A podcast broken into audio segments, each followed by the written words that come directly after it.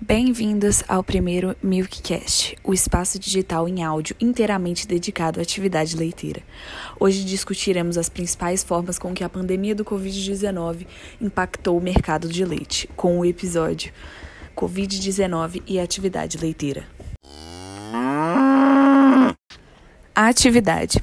Comparando a evolução do produto interno bruto do Brasil durante a pandemia do COVID-19 com períodos anteriores, a gente pode perceber uma grande queda, principalmente no período do segundo semestre de 2020.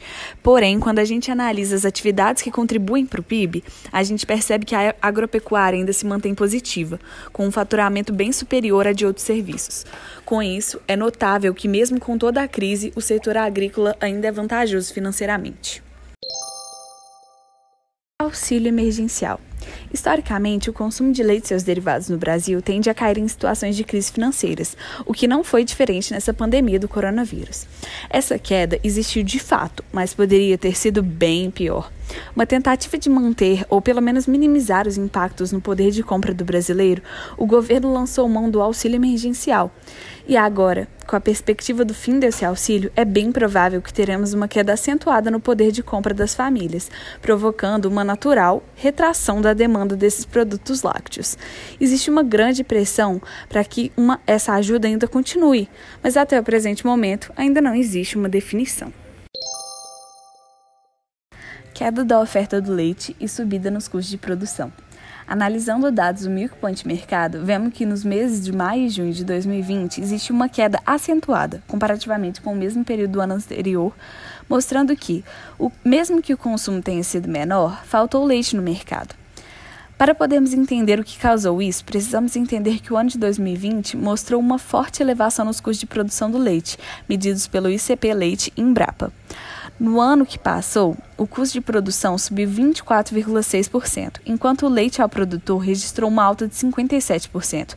Então a alta foi dupla, tanto para o preço do leite quanto para o custo de produção, principalmente no segundo semestre. Então o preço pago ao produtor compensou e, como consequência, a receita menos custos de ração, RMCR, também se elevou. Mesmo fora da pandemia, sabemos que o custo da alimentação do rebanho impacta os custos de produção. Então já era de se esperar que o alimento concentrado, ou seja, as rações, e a compra e produção dos volumosos tivessem um maior impacto no custo total da produção. Em março, já deu para sentir um grande aumento nos valores do milho e da soja com um pequeno decréscimo até atingir novamente valores históricos a partir de setembro de 2020. Com valores tão caros, os produtores diminuem a oferta de ração ou até mesmo abandonam a atividade, diminuindo a quantidade de leite no mercado.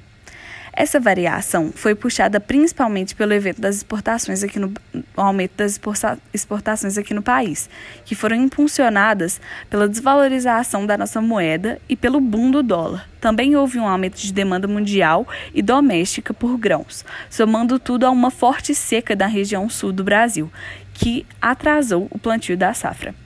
Outro ponto a ser destacado é o aumento no preço do boi gordo também registrando recordes em 2020. Muitos produtores de leite viram nisso uma oportunidade de sobreviverem à crise gerada pela pandemia e o aumento do preço dos insumos, vendendo os animais de leite para o corte. Isso também contribuiu para uma queda na quantidade de leite produzida no Brasil.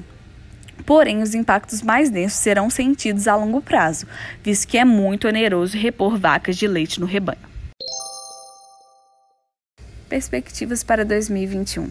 As perspectivas do setor leiteiro do ano de 2021 ainda estão muito atreladas à pandemia e ao crescimento mundial da economia. O Fundo Monetário Internacional estima que o Brasil tem um crescimento econômico de 2,8% abaixo do crescimento mundial, que deve ficar em torno de 5,2%. Na China, um grande parceiro comercial, a previsão é de um crescimento de 8,3%. Esse crescimento asiático garante mercado comprador para os produtores agropecuários brasileiros e manutenção da alta do dólar, devendo manter os preços do milho e soja altos.